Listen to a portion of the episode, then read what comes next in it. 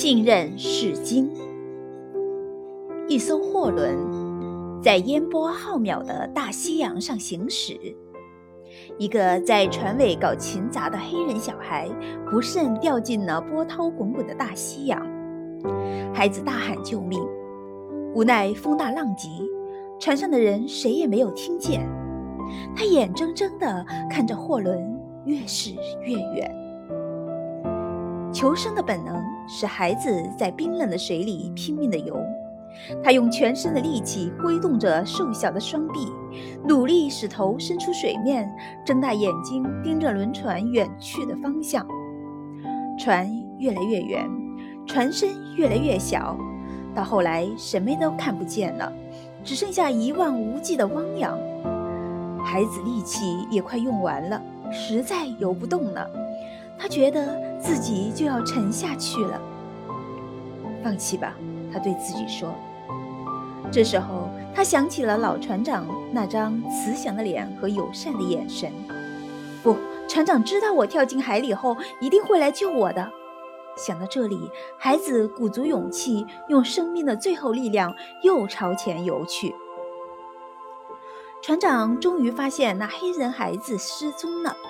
当他断定孩子是掉进海里后，下令返航回去找。这时有人规劝：“这么长时间了，就是没有被淹死，也让鲨鱼吃了。”船长犹豫了一下，还是决定回头去找。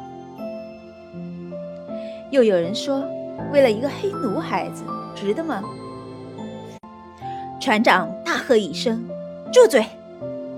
终于在孩子就要沉下去的最后一刻，船长赶到了，救起了孩子。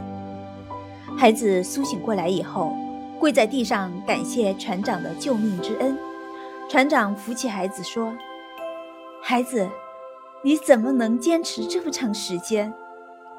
孩子回答：“我知道您会回来救我的，一定会的。怎么知道我一定会来救？救你？”因为我知道您是那样的人。听到这里，白发苍苍的船长扑通一声跪在了黑人孩子面前，泪流满面。孩子，不是我救了你，而是你救了我。